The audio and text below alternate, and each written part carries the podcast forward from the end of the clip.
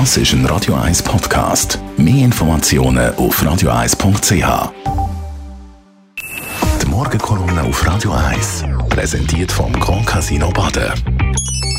Grand Casino Baden.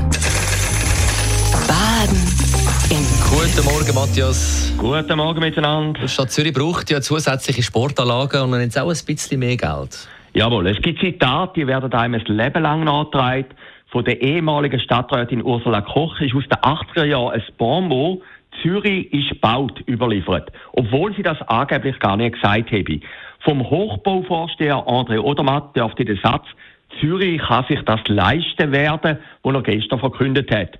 Wie du gesagt hast, der Grund, ein neues Sportzentrum in Oerlikon kostet statt 200 Millionen Franken 400 Millionen Franken. Es doppelte also. Aber Zürich kann sich ja das leisten.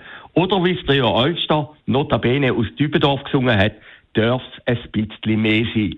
So wie die Wach Nord, auch in Oerlikon, wo mit 48 Millionen Franken budgetiert worden ist, am Ende rund 130 Millionen Franken gekostet hat.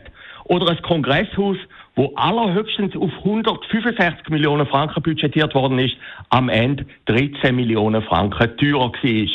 Oder die Sanierung vom städtischen Hallenbad, wo statt 15 Millionen Franken am Ende ca. 44 Millionen Franken gekostet hat.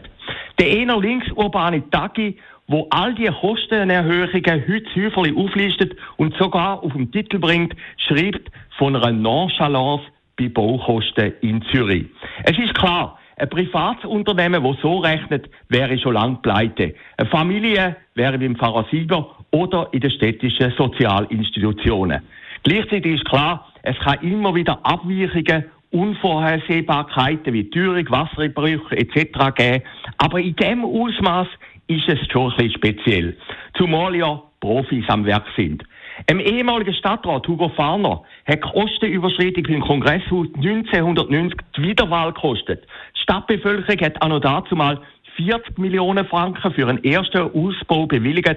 Am Ende hat es 70 Millionen Franken gekostet. Der ehemalige Stadtpräsident Estermann hat wegen der Kostenüberschreitungen beim Schiffbau vor 20 Jahren große politische Probleme bekommen. Heute hingegen gehören die Kostenüberschreitungen fast doch ein bisschen zum Kur normal. Die rot-grüne Parlamentsmehrheit wird ihrem eigenen Stadtrat deswegen kaum ein Leben schwer machen. Trotzdem finde ich die Einstellung von André Odermatt gegenüber diesen Kostenüberschreitungen gar salopp.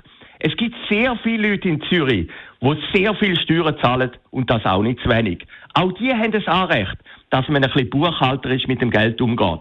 Sogar, wenn man momentan genug in der Stadtkasse hat. Verlockung, in die steuergünstige Goldküste oder in Kanton Schweiz ziehen, ist groß. Zusammenfassend, dort, wo Odermatt draufsteht, wird es in Zürich teuer. Ausser beim Spruch, Zürich kann sich leisten. Der ist gar ein bisschen billig. Die Morgenkolumne auf Radio 1.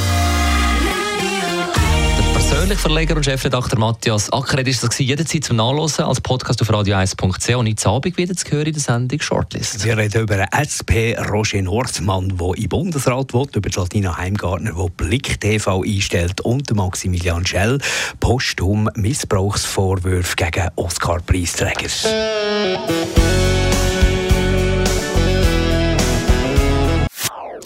Das ist ein Radio 1 Podcast. Mehr Informationen auf radio1.ch.